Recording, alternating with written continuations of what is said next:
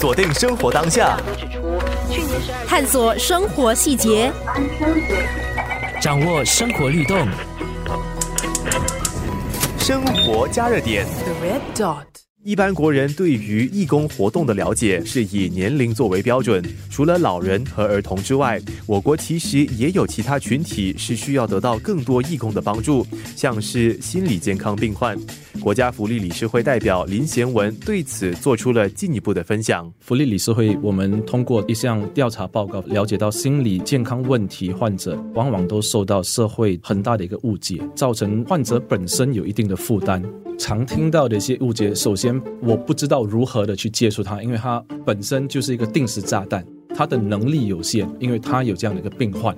其实我也不怪他们有这样的一个误解，可是我觉得更重要的就是说，我们如何去通过自身去了解，把自己之前的一些成见放下。其实我们周边很多很多人。可能也患上这样的一个情况，可是我们都不知道。可竟然是这样的话，我们何必去惧怕？当中可能有这样的一个经历的一些人呢？我们更加的应该伸出援手，去包容他们，去接受他们，让他们知道我们这整个社会如何的去可以帮助他们。其实通过帮助他们，我们其实也可以帮助到自己。同时，贤文也分享了义工的加入是如何能够帮到心理健康病患。其实有一个机构叫做新加坡乐龄义工组织，连续十八年跟心理卫生学院有这样的一个配搭，定期去心理学院与这些病患者交流，成为朋友。通过这样的一个被社会融入的一个过程，患者本身其实是得到很大很大的一个帮助，义工本身也从当中得到了很多，他们也开始更加的认识说，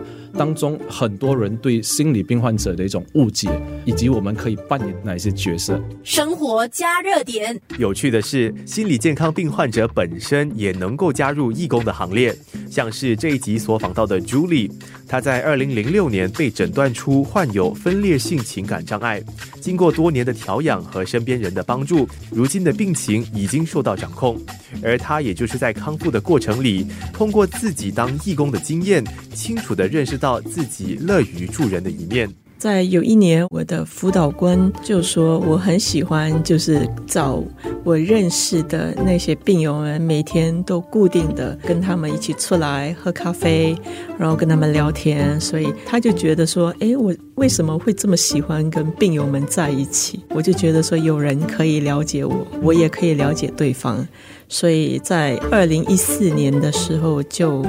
问我说有没有兴趣参加 peer support committee。然后我就非常爽快的答应了。这就是我一直在生病的时候有一个想望，我一定要把很多人的精神病症状源头揪出来。我想要在这一方面深究。虽然这个想法达不到，可是一股热忱的就现身在这个义工的行列里面。Julie 所提到的 Peer Support Specialist Program 朋辈资源计划是福利理事会近年所开办的计划，让和 Julie 一样病情稳定的过来人帮助其他更有需要的病患。在这项计划之下，过来人的经验为什么会被视为重要？Julie 亲自解答。基本上，Peer Support Specialist 的课程当中，我们有这个练习，就是一对一的谈天，有一点像说 Peer Counseling 这样子的做法，就是聆听是最主要的一个环节，然后我们就要 relate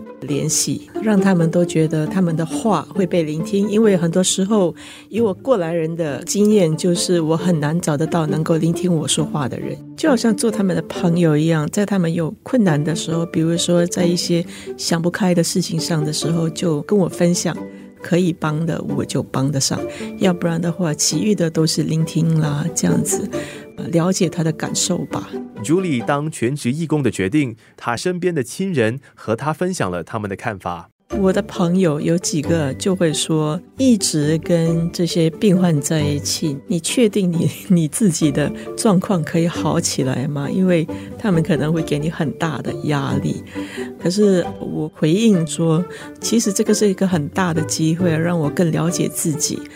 更能够让我了解我应该如何放下身段去接纳一个比我承受更大的困难的人。生活加热点，在于我妈妈很惊讶的是，她觉得说妈妈可能可以掏腰包，然后送你到台湾去读辅导。这真的是我没有洗过耳朵听到的话。对他觉得说，从小就很喜欢写信去辅导别人，那这个是非常适合你的一个工作，所以他很支持我。生活加热点，决定想要当义工之前，进一步的认识心理健康病患社群的朋友，贤文和朱莉分享了一些资源和建议。所以我们在今年九月份，理事会就推出了跨越成见、褪去标签公共教育活动，希望提高人们对心理健康问题的认识，同时纠正他们对当中的一个误解，除去他们对这群人的一个错误的一种标签，开始认识标签背后的那个人。生活加热点，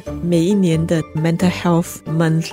心理卫生月份。可以去听讲座，看看别人的故事，跟当事人交谈一下，去试着去了解他们的状况，从那里开始会比较好一点。